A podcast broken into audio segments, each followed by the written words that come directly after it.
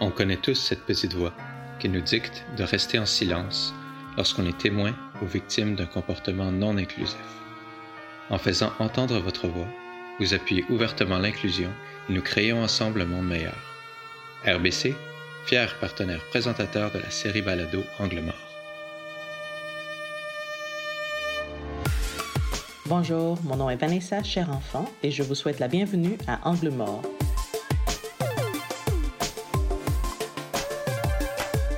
Bienvenue à ce huitième épisode d'Angle Mort. Aujourd'hui, je reçois Diane Gabrielle Tremblay, professeure au département économie et gestion à l'Université de TELUC, afin de discuter de la nouvelle réalité d'engagement et d'inclusion à l'ère du télétravail. Bonne écoute.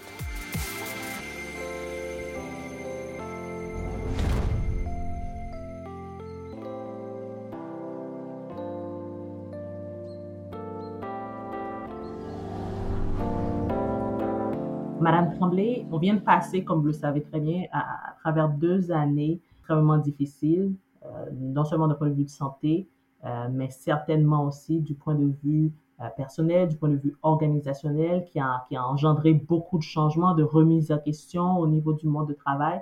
Comment vous voyez en fait ces changements-là, cet impact, comment la pandémie a, selon vous, changé le monde du travail et notre relation peut-être aussi au travail?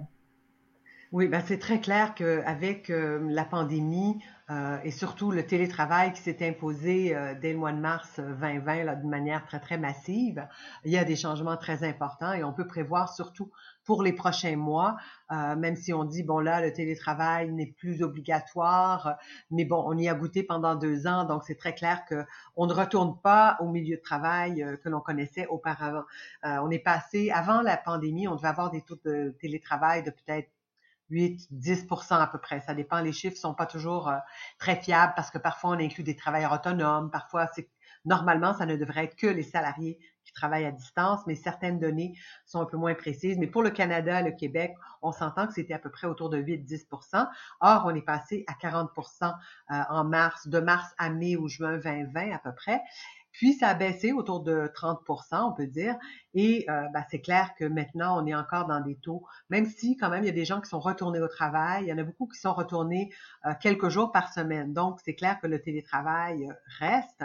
Et d'autre part, il y a une enquête de Statistique Canada qui nous indique aussi que la plupart des gens, justement, veulent continuer à faire du télétravail.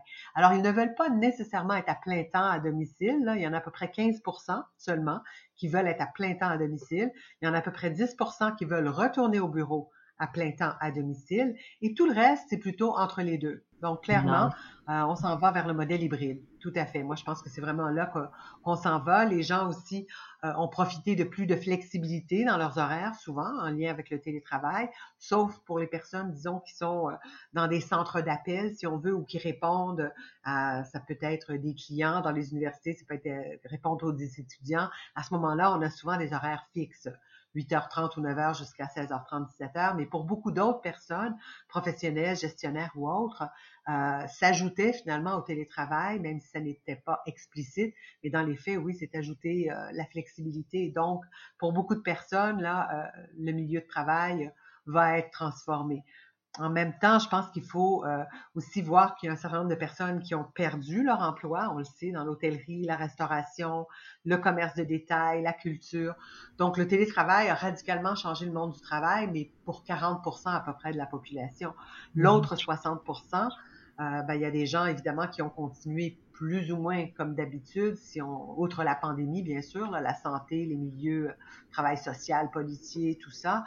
Euh, par contre, les autres services aux particuliers que je mentionnais, hôtellerie, restauration, euh, commerce de détail et secteur culturel, ils ont quand même vécu des difficultés assez importantes. Et là, c'est peut-être une autre transformation que vous évoquez un peu, c'est-à-dire qu'il n'est pas relié uniquement aux transformations dans l'organisation du travail ou l'espace physique de travail, mais plutôt relié au sens du travail. C'est-à-dire que mm-hmm. les gens ont perdu ces emplois-là et ils savaient très bien que, bon, on a vu, là, c'était fermé pendant de très longs mois. Donc, les gens ont entrepris des, des réflexions, ils sont interrogés sur euh, le sens de leur travail. Parfois, ils ont changé d'emploi, ils ont trouvé un autre emploi parce que il fallait quand même qu'ils gagnent leur vie.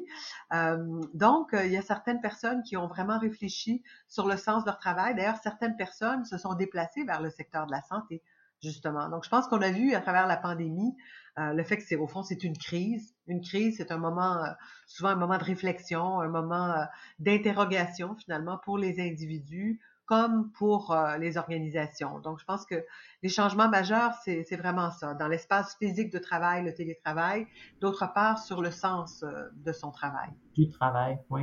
Est-ce que vous voyez, pour vous, ce sont des positif, c'est quoi en fait la portion que vous considérez être des legs positifs quand même de, de, de, cette pandémie ou de cette crise de laquelle on sort mm-hmm. euh, versus ce qui représenterait plus des défis pour les organisations?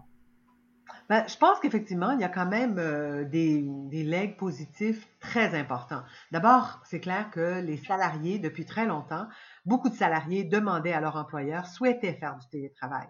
Les employeurs, très souvent, répondaient plutôt négativement, c'est-à-dire que les gestionnaires, les cadres intermédiaires surtout, étaient souvent assez réticents, c'est-à-dire que euh, pour la plupart, ils avaient des craintes du point de vue de la, du point de vue de la productivité surtout. Et donc, ils disaient, bah, finalement, euh, euh, on pense que ce serait mieux que, ou, alors carrément, on, disait, ça n'est pas possible avec ton type de travail, ou alors, ben, j'hésite compte tenu de, bon, il faudrait avoir des interactions, ceci, cela. Bref, beaucoup de réticence de la part euh, des gestionnaires intermédiaires avant la pandémie. Et je pense que le gain clair, c'est que beaucoup de salariés ont pu démontrer à leur employeur que oui, ils étaient capables de faire du télétravail, euh, d'avoir une très bonne performance et même de faire parfois un travail de meilleure qualité, parce que c'est aussi l'avantage euh, du télétravail.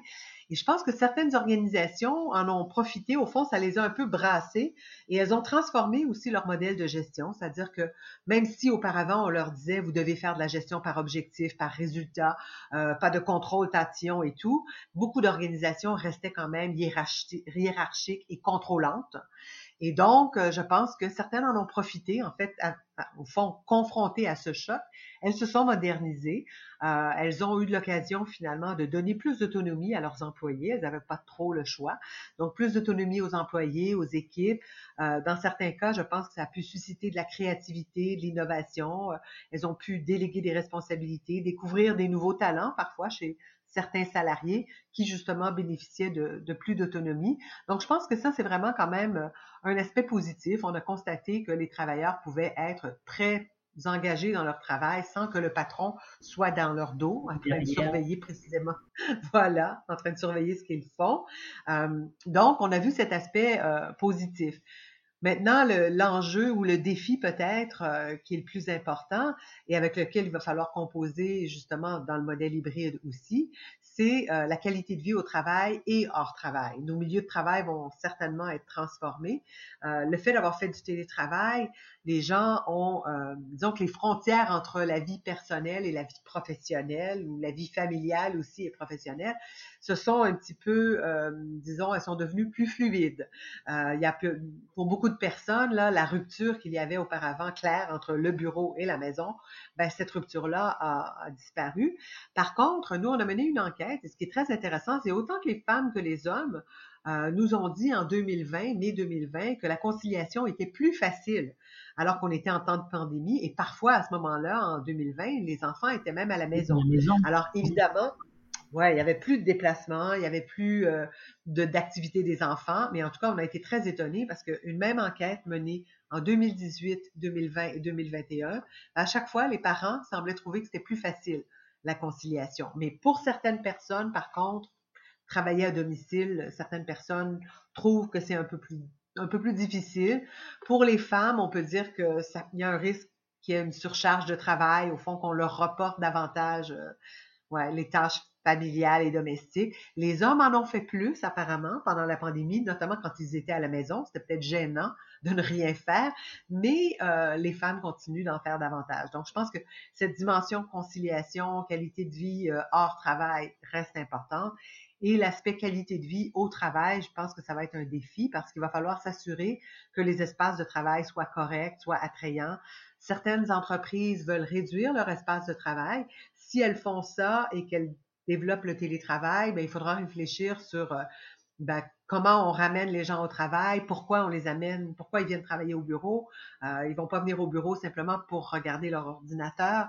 Euh, donc, je pense qu'il y a une réflexion là-dessus sur la qualité de vie au travail, mieux aménager les espaces, euh, les aires ouvertes qu'on avait enfin, il y avait cette grande tendance, là, autant dans les maisons que, que ouais, à l'air ouverte.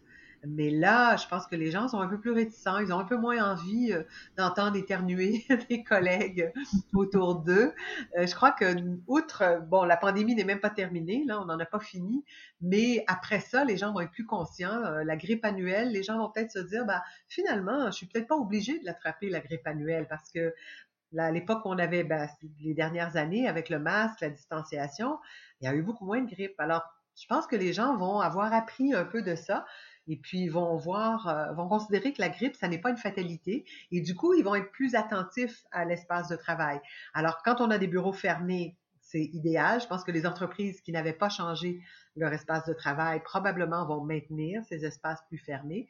Celles qui ont des aires ouvertes vont certainement les réaménager.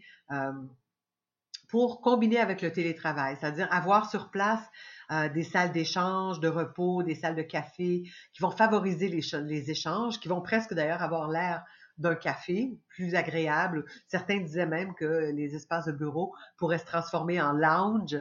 Euh, donc l'idée étant qu'ils soient plus agréables. Donc il y a quand même des défis un peu là euh, de ce côté-là, notamment le modèle hybride aussi. Comment déterminer qui travaille au bureau, euh, qui travaille en télétravail, quel jour, etc.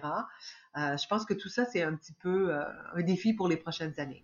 Ouais. Ce que j'entends aussi beaucoup, c'est une invitation, en fait, tout défi a une offre, une opportunité. C'est vraiment une opportunité pour les organisations de, repenser l'expérience employée à proprement parler, en sachant maintenant tout le contexte autour justement, ben, non seulement les possibilités que nous avons faire de travail hybride, la recherche de plus de flexibilité, de, de recherche d'aménagement de son horaire. Il y a vraiment une réflexion pour les organisations qui, qui se présentent. Je pense que certaines ont même déjà commencé à comment on revoit l'expérience employée et l'aménagement de l'espace pour aussi convenir aux employés. Est-ce que c'est ce que j'entends aussi ou ce que je peux déduire un peu de, de ce que vous voyez? Oui. Oui, tout à fait. Et on voit d'ailleurs euh, beaucoup d'organisations qui s'occupent de design de bureaux, qui développent euh, qui présentent des aménagements différents.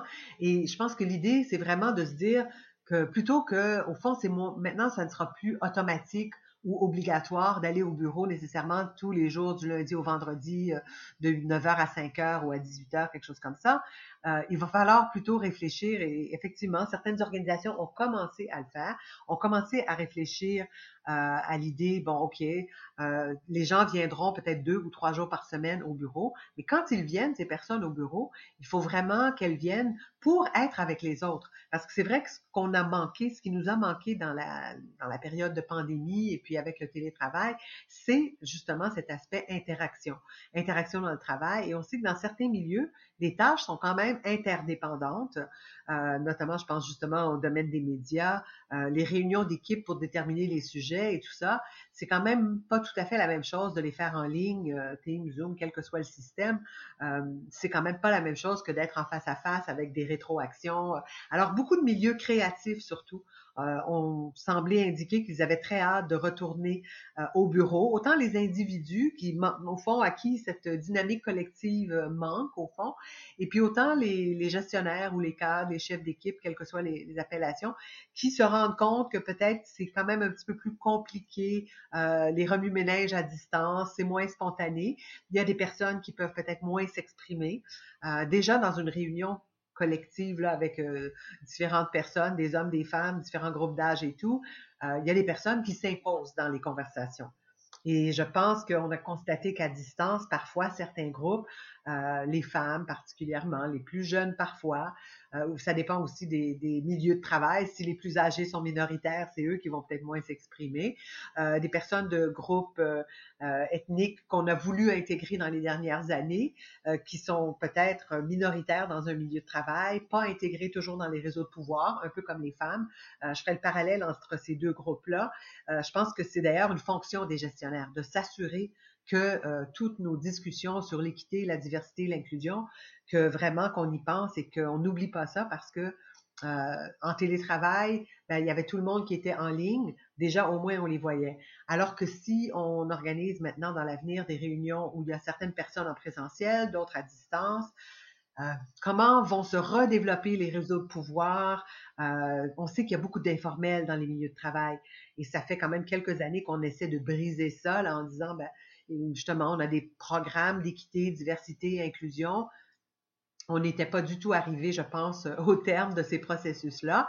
Et là, la transformation des milieux de travail fait qu'il y a euh, sans doute un enjeu euh, plus important de ce point de vue-là euh, pour les gestionnaires. Donc, je pense qu'ils doivent rester attentifs, conserver les acquis du passé. On a intégré différents groupes dans les milieux de travail. Il y a des milieux très masculins où les femmes étaient très minoritaires. Euh, plus elles sont minoritaires, plus c'est difficile pour elles. Et c'est le rôle, je pense, du gestionnaire euh, dans les technologies de l'information ou l'intelligence artificielle de s'assurer que ces femmes aient leur place, qu'elles puissent s'exprimer, parce que sinon, euh, clairement, ils vont les perdre. Donc, tous les groupes qui sont minoritaires en milieu de travail, je pense que les gestionnaires doivent vraiment être attentifs à ça. Dans le modèle hybride, je pense que c'est encore plus compliqué. définitivement. Mais vous m'amenez sur un terrain sur lequel je voulais aller justement, qui est tout ce qui est euh, les avancées qu'on a vues autour de euh, la diversité et, l'inclusion, l'équité au cours des deux dernières années. En parlant de crise, ça a aussi permis de remettre à l'avant-plan les inégalités, les inéquités et amener certaines sociétés ou organisations à également euh, je dois faire montre de plus d'ouverture, à intégrer. On a vu énormément de postes, bien sûr, en divers, comme sûrement vous l'avez vu, euh, en diversité et inclusion qui ont été ouverts au cours des dernières années pour s'assurer d'avoir cette représentation ou cet œil sur l'expérience employée. Euh, comment comment avez-vous vécu ou vu en fait cette transition, cette ouverture des organisations? Ben, je pense que effectivement, on en a beaucoup parlé, on continue, il y a énormément euh, à travers la pandémie. Un des avantages, c'est qu'on pouvait assister à beaucoup de webinaires et effectivement, il y a beaucoup de webinaires sur ce thème, là, équité, diversité, inclusion. Euh, après, dans les milieux de travail, je pense que le changement commençait à se faire. Euh, je pense qu'on n'est pas du tout arrivé au terme de tout ça et surtout dans tous les milieux de travail. Il y a encore des milieux de travail qui restent, euh, disons, assez définis, là masculin, blanc, il y a quand même encore des milieux de travail qui sont plutôt définis ainsi. Et, aussi, j'ajouterais l'âge. Il y a des milieux, et, ça, parfois, c'est pas toujours une bonne idée. Il y a des milieux qui sont très, très jeunes. et parfois, d'ailleurs, je me souviens d'avoir déjà des gens en publicité, même en jeu vidéo, c'est un peu la même situation. Ils sont très jeunes et tout. Et je me souviens, il y a des personnes qui me disaient, des hommes, qui me disaient justement, ben, finalement, c'est un milieu très masculin, très, euh, mais en plus, on a tous le même âge, on a tous les mêmes références, on a tous vu les mêmes choses, et il y a aussi beaucoup de choses qu'on n'a pas vues. Euh, et notamment en publicité, par exemple, quelqu'un qui se dit ah oui, ah wow, super idée que j'ai. Et puis en fait, s'il y en a un plus âgé, plus âgé, il va dire ah mais attends, ça ressemble beaucoup à la campagne de telle autre chose il y a 10 ans, il y a 20 ans. Euh, donc il y a cet aspect de, diversité dans les milieux de travail. Je pense qu'on commençait à reconnaître que oui, la diversité est source euh, d'idées nouvelles, de créativité, d'innovation, et aussi c'est un garde-fou parfois pour éviter, c'est-à-dire la lecture de personnes différentes d'un même, texte ou d'une même image euh, peut être différente. Donc, d'avoir ces réactions-là, c'est, c'est très, très important. Donc, pour les organisations, euh, je pense qu'elles ont commencé à voir que oui, euh, ça peut être un avantage en termes de créativité et d'innovation. Le fait, en tout cas, il y a beaucoup d'études qui le montrent là dans les dernières années. Par contre, pour des gestionnaires, parfois, c'est comme plus facile euh, pour eux de, au fond, leur, euh, leur référence, leur discussion, les échanges, disons, sociaux, si on veut, plus faciles, se font peut-être plus facilement avec les personnes qui leur ressemblent. Et c'est ce qu'on commençait à casser euh, dans les milieux très masculins ou masculins blancs.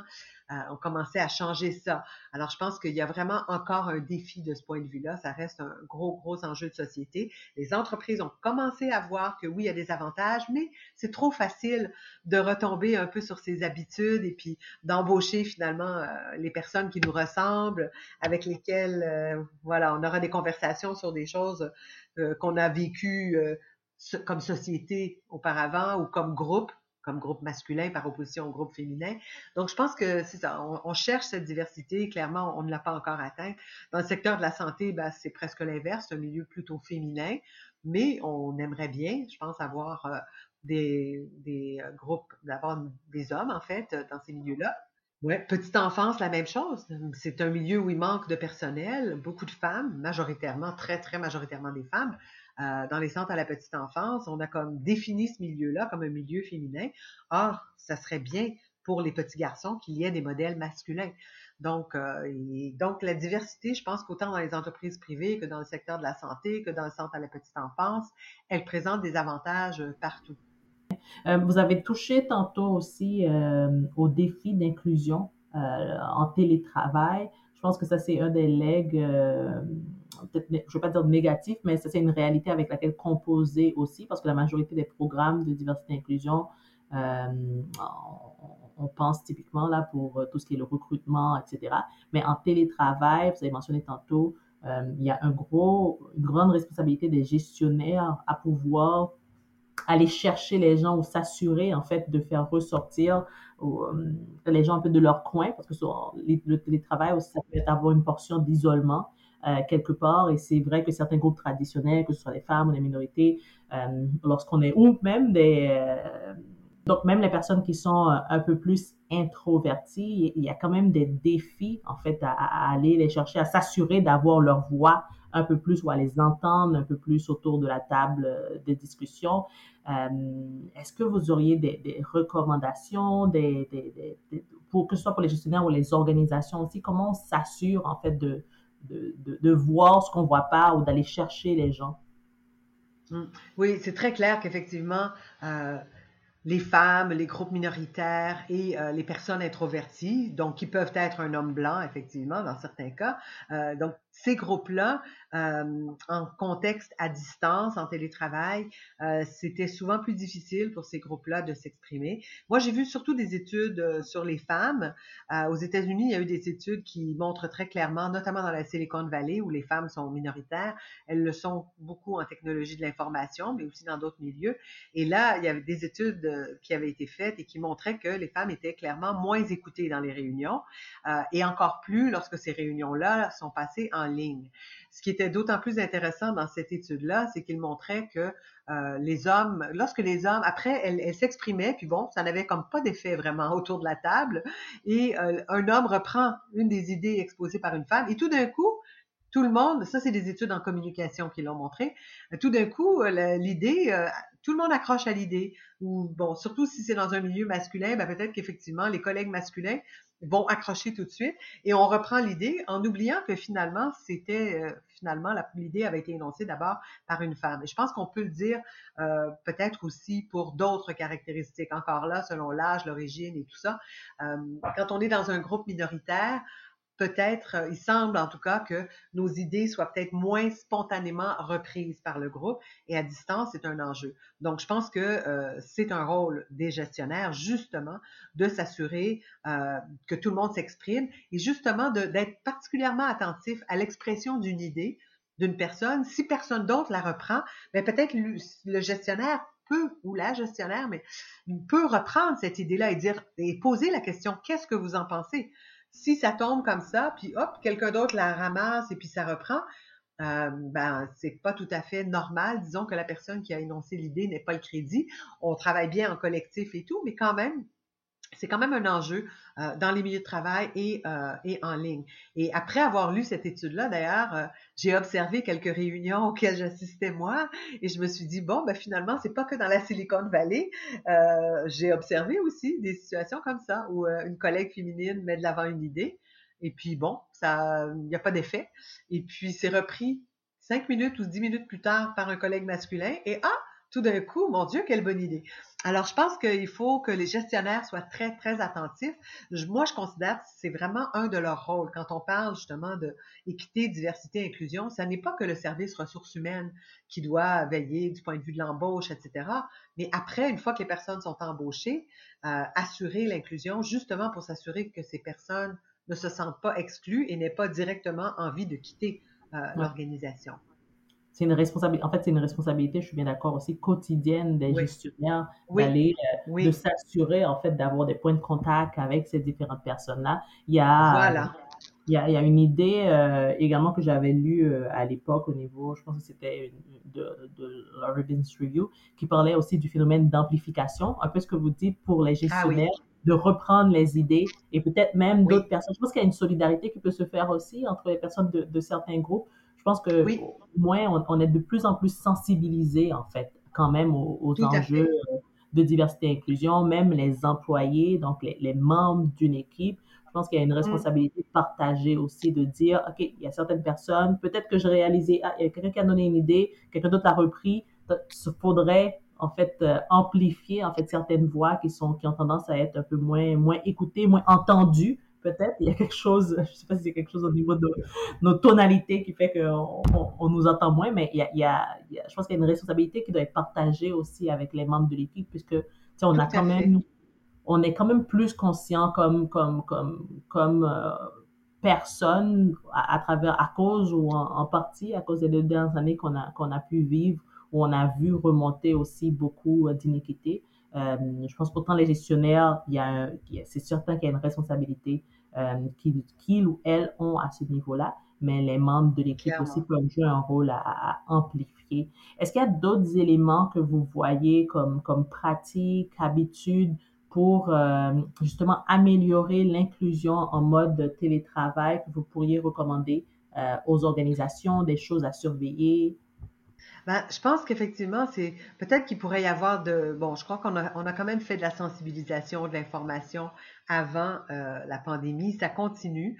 Euh, je suis pas toujours convaincue de l'effet euh, majeur de ça, mais je pense que plus on en fait, tant mieux. Sinon, dans certains cas, dans la mesure où c'est volontaire, euh, un des constats que je faisais, c'est que parfois, euh, dans les webinaires ou les séances d'information, on retrouve plus souvent les personnes qui déjà ont une tendance plus inclusive, plus ouverte. Parfois, on se dit, bon, les personnes qui en auraient vraiment besoin n'y sont peut-être pas. Par contre, bon, je pense qu'à ce jour, en tout cas, on n'a pas imposé je crois pas, en tout cas, euh, des, sessions de formation ou d'information. Et il semble que ce soit difficile. Là aussi, il y avait des écrits américains qui semblaient indiquer que euh, c'est ça, il faut pas l'imposer parce que si on l'impose, à la limite, ça pourrait avoir un effet négatif, un effet de rebond. Donc, euh, c'est ça. Comment s'y prendre pour que cette préoccupation-là soit bien présente? bon, apparemment, c'est ça. Les sessions de formation et d'information ont leurs limites. Euh, peut-être que ça peut être un rôle aussi des gestionnaires, justement, quand ils, au fond, des fois, on laisse la liberté de composer les équipes, mais peut-être que ça peut être aussi un rôle de gestionnaire de se dire, ben, je vais faire exprès euh, d'introduire dans les équipes des éléments de diversité. Je vais vraiment toujours penser en termes de diversité euh, d'origine, de genre, d'âge. On oublie souvent l'âge, je trouve. On n'en a pas tant que ça parlé euh, et on pense quand même, il y a de la discrimination selon l'âge. Il y a des gens qui ont été licenciés, il y a des gens qui ont de la difficulté à retrouver un emploi. C'est quand même un aspect très important. Donc, je pense qu'il faut mettre tous ces éléments-là ensemble et justement, euh, je pense que ça va contribuer peut-être à, moins stigmatiser un groupe ou un autre en disant, ben voilà, il faut de la diversité sous tous ces angles-là.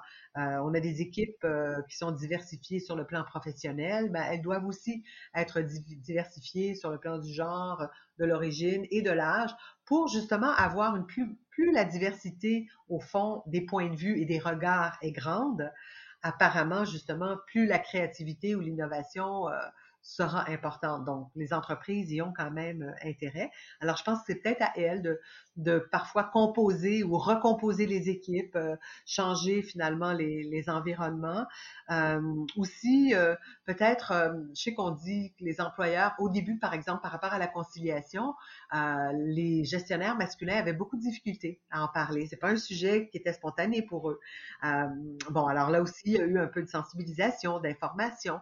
Ils sont peut-être un peu plus à l'aise. Et dans l'enquête qu'on a menée pendant la pandémie, c'est intéressant parce qu'on a constaté que, j'évoquais tout à l'heure, les gens ont trouvé ça plus facile de concilier, bon, en raison de la réduction des transports et tout, vraisemblablement, mais aussi on a trouvé une variable très intéressante que j'avais déjà vue dans des, des, recherches antérieures, mais qui est le soutien du supérieur et des collègues, le soutien ou l'empathie ou la compréhension.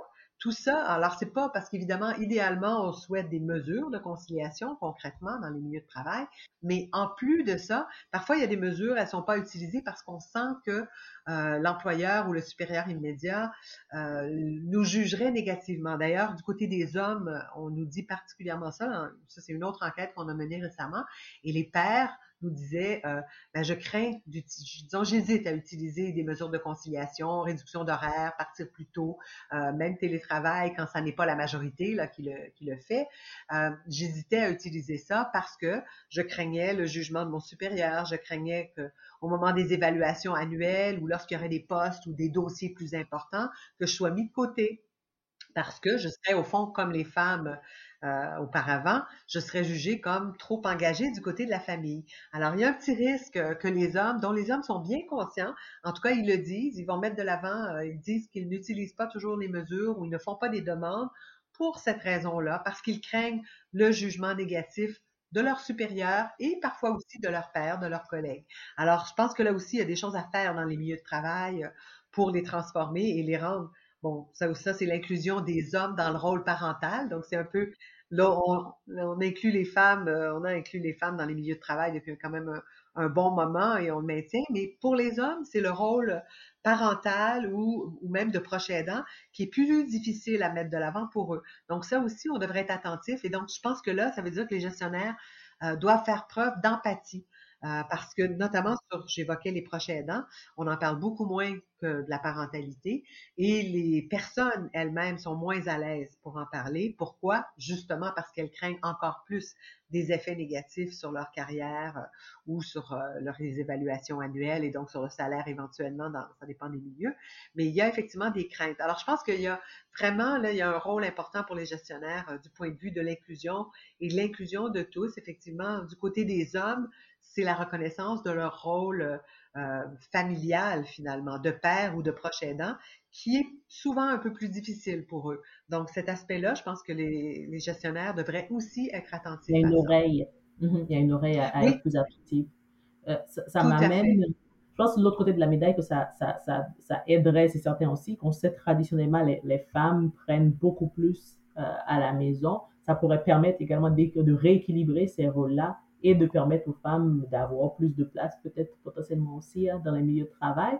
Ça me fait penser à un aspect de, de, je pense, de votre étude ou votre recherche aussi qui, qui a montré quand même que euh, les mères ont été beaucoup plus affectées euh, ou sont à risque aussi d'être peut-être un peu plus oubliées, même avec le télétravail, à cause des responsabilités qu'elles ont tendance à prendre plus euh, à la maison. Est-ce que vous pourriez nous en parler un peu plus et peut-être de ce que les organisations, les gestionnaires peuvent faire aussi?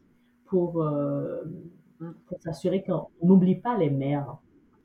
Oui, les études autant canadiennes qu'internationales ont montré que pendant la pandémie, oui, les femmes ont été sursollicitées euh, du côté de la famille.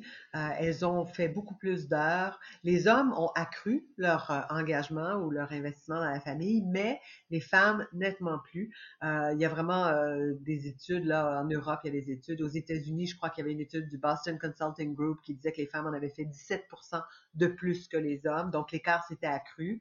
Euh, dans, les, dans les tâches domestiques et familiales, d'autres études qui mettaient à 10-15 heures de plus pour les femmes. Et l'effet de ça aussi, ce qu'on a observé, ben, au Canada notamment, c'est que les femmes, dans beaucoup de cas, ont réduit leurs heures de travail lorsqu'elles le pouvaient, euh, et dans certains cas, elles ont quitté leur emploi. Donc, un peu la même chose qu'on observe. Il y en a beaucoup, évidemment, qui ont perdu leur emploi parce que ça allait difficilement là, dans les secteurs restauration, hôtellerie, mais il y aurait aussi des femmes qui auraient quitté leur emploi, et ça peut être malheureusement des emplois euh, de professionnels ou de gestionnaires, parce que, euh, disons que l'école à la maison, la gestion familiale était devenue trop lourde. Euh, à un moment donné, les données de Statistique Canada montraient justement que l'écart euh, de taux d'emploi entre les femmes et les hommes s'était accru et de manière assez importante.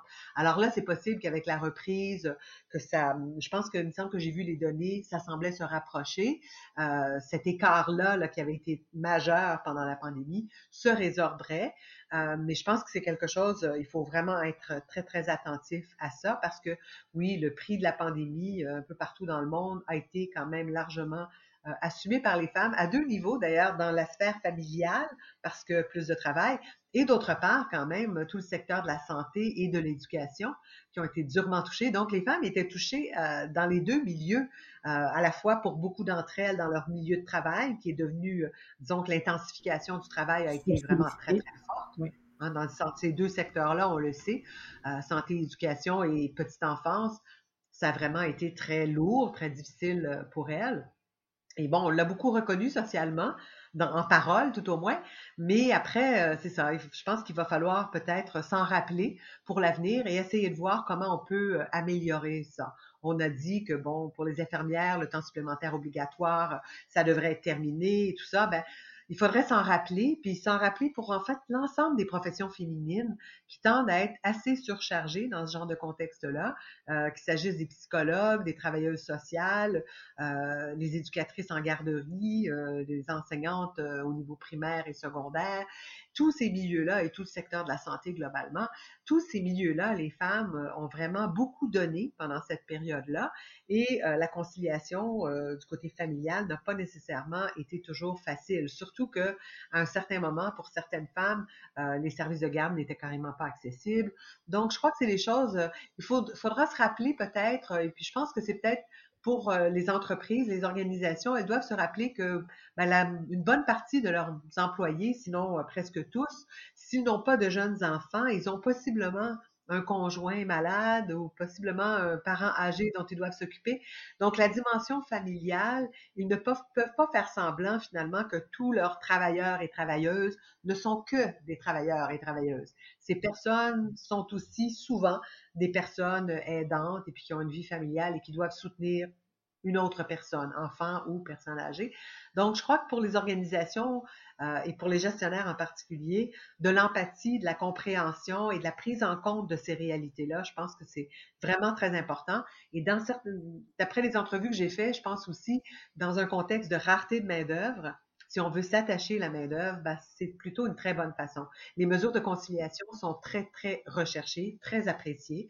Notamment, d'ailleurs, les pères dans les milieux masculins nous disent euh, euh, moi, je voudrais euh, qu'il y ait plus de mesures ou alors j'hésite à les, à les prendre, j'hésite à les utiliser à cause de l'attitude de mes gestionnaires. Je pense que pour les organisations qui cherchent du personnel et notamment les petites et moyennes entreprises qui ne peuvent pas toujours payer les salaires qu'offrent les grandes organisations, pour moi, euh, ces mesures de conciliation, c'est vraiment un avantage concurrentiel très important et qui peut tout à fait, dans toutes les entrevues que j'ai faites, dans, oh, ben, l'enquête, une des, enquêtes récentes euh, de Concilivie, montrait que beaucoup euh, de personnes seraient prêtes à quitter leur emploi pour avoir de meilleures mesures de conciliation. Donc, dans un contexte de rareté de main-d'œuvre, je pense que les entreprises devraient vraiment avoir ça en tête. J'ai l'impression qu'avec nos discussions et puis basées sur vos recherches aussi, l'un des plus gros legs, c'est, ça aura été de voir les gens dans leur entièreté, donc, euh, non seulement du côté de la diversité et inclusion pour les minorités, mais aussi la réalité justement de parentalité ou de euh, d'être des proches aidants et que c'est ça surtout que les organisations auront comme défi ou ont comme devoir de pouvoir considérer et intégrer aussi dans euh, leur, leur caring, leur prise en charge leur expérience employée. Tout à fait. Puis je pense que au fond, ça aura peut-être aidé beaucoup de gestionnaires euh, masculins qui n'étaient pas à l'aise avec ça. Ils ont fait des cours de gestion très classiques. Euh, maintenant, en tout cas, nous, dans, en gestion de ressources humaines, on introduit, on a carrément un cours sur la conciliation vie personnelle, vie professionnelle, parce que c'est énorme en termes, même les conseillères en ressources humaines vont le dire, c'est parmi les principaux enjeux que l'on a dans les milieux de travail. Donc là, avec les Zooms et puis les enfants qui passaient parfois euh, derrière, tout ça, ben, probablement, bon, les gens en rigolaient, faisaient des petits, commentaires, des petites farces et tout, mais ça aura permis peut-être aux gestionnaires de devenir plus à l'aise avec ces sujets. Et donc, euh, ce sera peut-être plus facile au retour aussi euh, de prendre en compte les personnes dans leur entièreté et non pas seulement dans euh, la dimension travail, performance au bureau, mais de se rendre compte que l'ensemble de la réalité, justement, si on est proche aidant, si on a de jeunes enfants, et au fond, on passe à par différents stades à différents moments de notre vie. Les gens ont des besoins différents. Bon, ils sont jeunes, ils veulent du temps pour faire des sports. Apparemment, les jeunes en entrevue très facilement vont dire oui, mais moi je voudrais du quatre jours parce que j'ai tel sport ou telle activité. Après ça, c'est la parentalité. Ils veulent du temps pour euh, les enfants. Euh, plus tard, ben, c'est la vie familiale. Par la suite, c'est euh, les conjoints ou les parents âgés ou malades ou autres.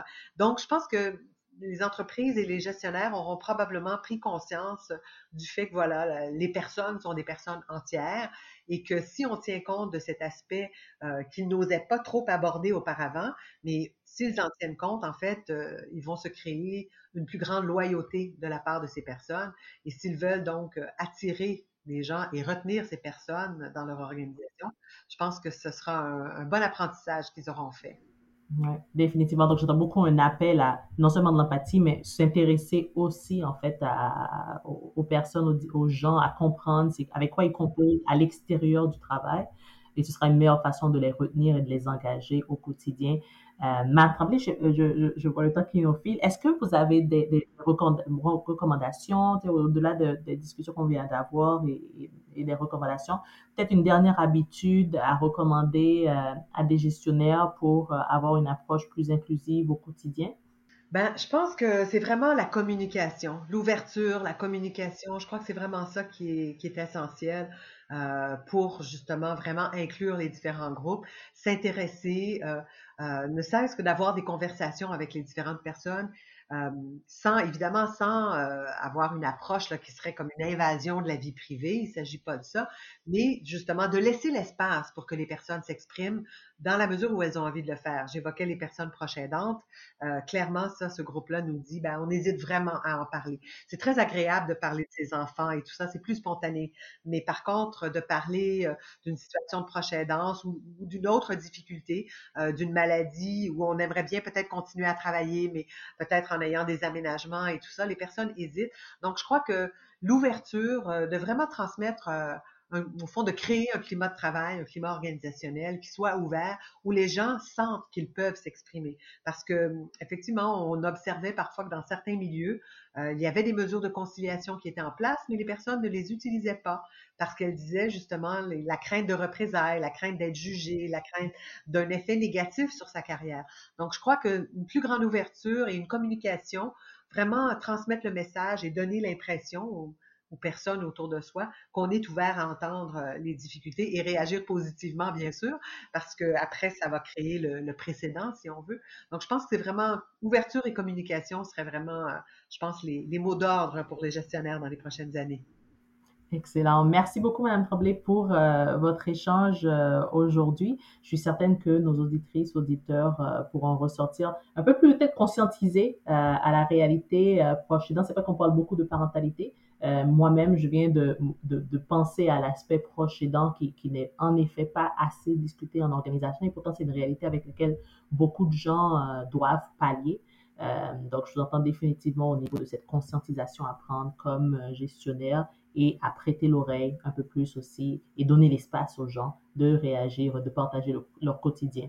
Au moins, ça démontrera beaucoup plus d'empathie et ça pourra peut-être permettre également d'aménager des horaires de travail, d'aménager des rôles qui euh, prennent en compte les gens dans leur entièreté, comme, euh, comme on le mentionnait un peu plus. Donc, un énorme merci pour votre participation euh, et à nos auditeurs. J'espère que vous vous sentez aussi avec ces outils. Tout à fait. Ben, je vous remercie beaucoup pour votre invitation. Ça m'a fait plaisir d'échanger avec vous.